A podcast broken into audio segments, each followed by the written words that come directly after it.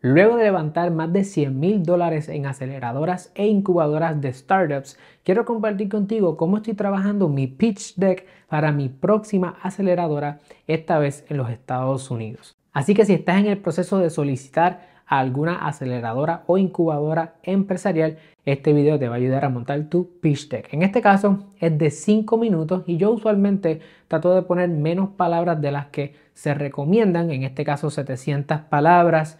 Eh, son menos de las que recomienda usualmente Google. ¿Por qué? Porque en el proceso voy a estar nervioso, voy a estar ansioso, voy a tener que respirar, voy a querer cogerlo con calma y para mantener una cadencia que se entienda el pitch que estoy haciendo, voy a coger menos palabras de lo que usualmente se requeriría. En este ejemplo del pitch que voy a estar haciendo en los próximos días, voy a estar presentando 12 slides, ¿ok?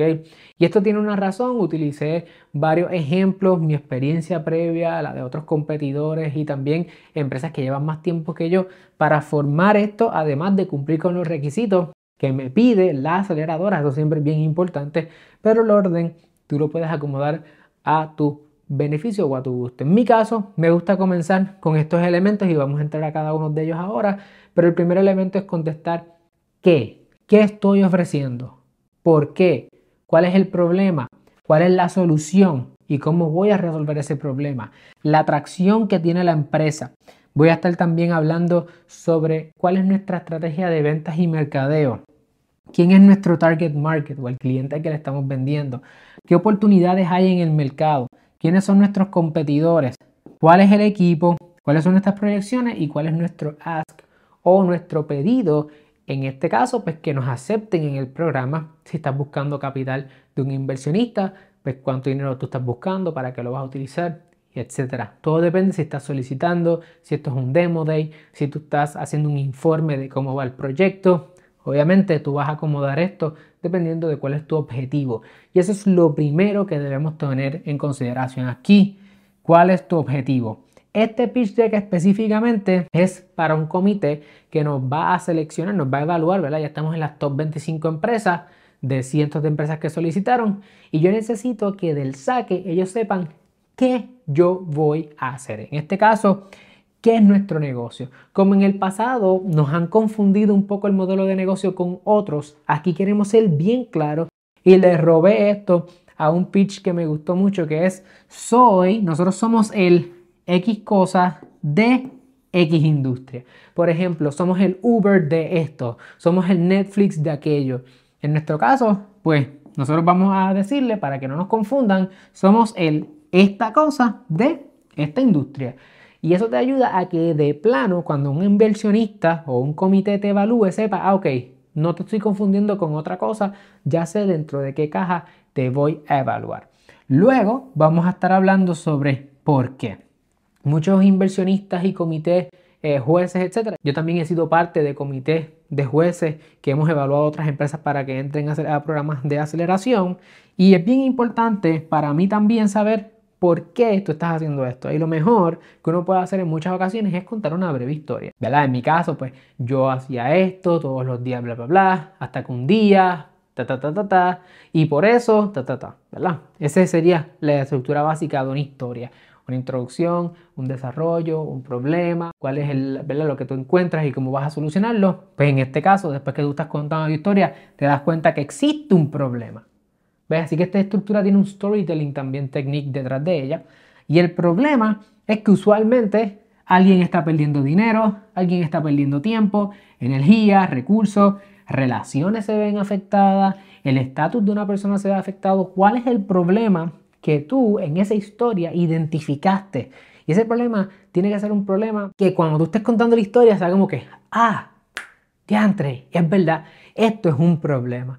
Porque una vez que tú tienes a una persona en estos primeros tres slides sabiendo qué tú eres, por qué tú montaste esto y cómo descubriste un problema, ahora es cuestión de tú venderle la solución. Y en muchas ocasiones he aprendido que si ellos tienen esto claro hasta aquí, lo demás va a fluir mucho más fácil. El cuarto slide, como hablamos ahorita, o adelantamos, es entonces tu solución. ¿Cómo tú pretendes resolver ese problema? ¿Cuál es tu propuesta de valor? Tu value proposition. Tú vas a ayudar y es, interesante aquí, y abro paréntesis, tú vas a ayudarles a entender cómo tu solución es una antítesis al problema. O sea, si la gente está perdiendo dinero, cómo tu solución hace que ellos hagan dinero. Si la gente está perdiendo tiempo, cómo tú ahorras tiempo. Es importante que este slide sea claramente un contraste y hasta visualmente puedes utilizar elementos para que se vea que, uh, antes era así, ahora es de esta otra forma, ¿verdad? Y con una vez que tú tengas este clic, ellos te compararon la idea. Ahora es evaluar si tú eres capaz de lograr eh, resolver este problema a una escala más grande, porque tú, qué tracción tú has tenido, ahora es probarte. La idea ya está probada, ahora vamos a probarnos. ¿Y cómo nosotros nos probamos? Mi slide favorito es la atracción. Una vez que tú has probado que existe un problema y que existe una solución, cuéntame todas las cosas que ya tú has hecho que demuestran tu capacidad de resolver este problema. Porque yo puedo creer en ti en que en el día de mañana tú vas a cumplir lo que dices que vas a hacer. Bueno, porque hemos hecho tanto dinero, tanto revenue, porque hemos hecho eh, tanto profit, o este es nuestro margen de profit, de ganancia. Eh, ¿Cuántos usuarios tenemos? Si no tienes usuarios, pues ¿cuántas personas tú has entrevistado? ¿No has hecho un profit? ¿Por qué? ¿No has hecho revenue? ¿Por qué? ¿En qué etapa te encuentras? Pero ¿qué sí has adelantado? ¿Qué ya vienes haciendo? Si a lo mejor tienes usuarios, ¿cuál es el review? ¿Qué dicen de lo tuyo?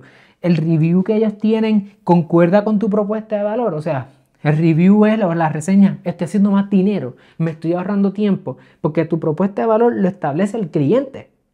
Y tú vas a utilizar estos dos escenarios para que vean, oh, mira, es cierto, has cerrado algún tipo de partnership con otras personas, has participado en otros programas, etc. Busca prueba social para convencerle de que en efecto está generando tracción.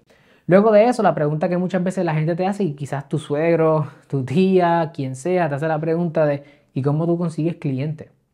Es el slide de Sales y Marketing. En este slide, usualmente uno lo que quiere es dejarle saber a las personas cómo es ese embudo de ventas, cómo es que tú llevas a una persona de desconocido a que sea un cliente recurrente.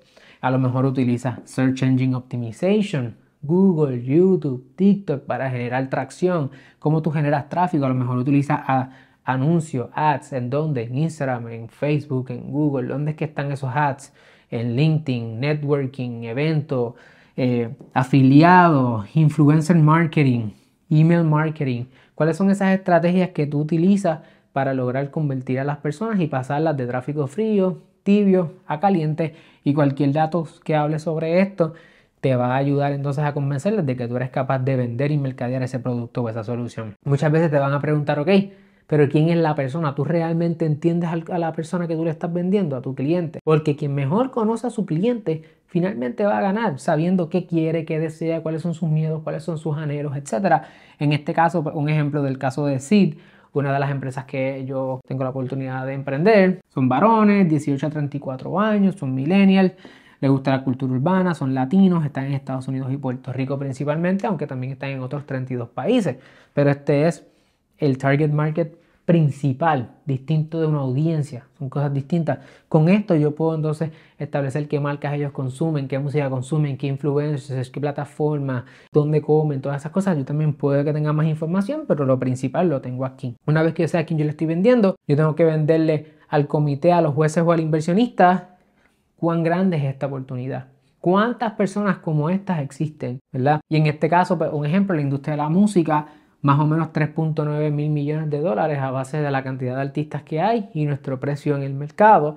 Esto es un, lo que le llamamos un bottoms-up approach. Hay distintos approaches de hacer un total addressable market o un TAM, este análisis, pero saber, ok, cuán grande es este mercado, tu serviceable market, tu target market y cuál es la tendencia en el mercado. Esto es tu Compound Annual Growth Rate. ¿ok? Y los inversionistas quieren ver que no es una industria que solamente es grande, sino que es una industria que también está en crecimiento. Esa es la oportunidad. Estás diciéndoles, tienes que montarte ahora porque aquí hay más oportunidad que nunca. Luego, ¿quiénes son tus competidores? Hay distintas formas de tú presentar una matriz de competencia.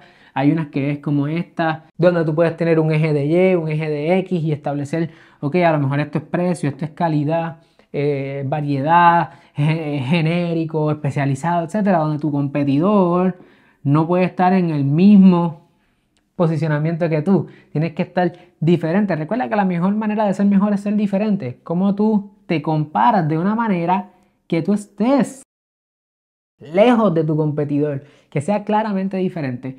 Otra forma de tú hacer una matriz de competencia es la tablita donde tú dices, bueno, pues yo tengo todas estas cosas verdes, mira qué cool yo soy, mira mis competidores, cómo son todos rojos y cómo ellos no son igual a mí. ¿Okay? Hay otras matrices también, pero esas son las más que yo he visto por ahí. Yo utilizo la, la tablita. Entonces, tenemos luego el equipo. Esto es una de las áreas que más le van a dar fuerte los inversionistas, los comités, los jueces, de por qué ustedes.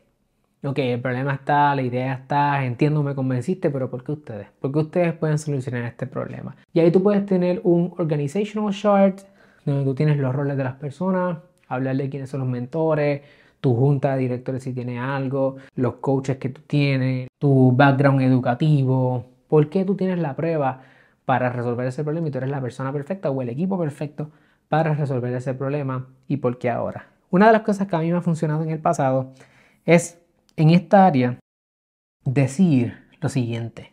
Tú ves toda esta atracción que está acá arriba. Esta es una estrategia que a mí me gusta hacer. Si tengo buena atracción, yo digo, mira la atracción que yo tengo y la atracción es la mejor prueba de que este es el mejor equipo. Usualmente yo trato de, de pegar las cosas que hemos hecho con el equipo y decir, ok, mira, cada una de estas personas es responsable de lograr X o Y cosas de lo que estás viendo. Los grados son importantes, sí, en mi caso soy abogado, pues decirlo, soy autor, decirlo, eh, soy conferenciante internacional, decirlo, ¿verdad? Mi esposa es abogada, decirlo, sabe hacer de todo, lo digo también, cómo ayuda en el proceso de organizar el equipo, el manejo de la, de la comunidad, de los emails, del soporte de clientes, lo digo. En otro caso también tengo a Will, pues como Will es todo un developer de tecnología sin haberlo estudiado. Andrea todo lo que ella sabe, automatizaciones ManyChat, todo eso sin haberlo estudiado. Demostrarle a esta gente que aunque sí nosotros tenemos unos backgrounds tradicionales, que usualmente pues generan una confianza en una persona que te está dando dinero, también es como que, oh, todas estas otras cosas ustedes lo han aprendido solo. Así que eso también es impresionante. Como yo convenzo a la persona de que somos capaces de lograr lo que viene. ¿Y qué es lo que viene? Pues el pronóstico, el forecast. Hacia dónde nosotros vamos.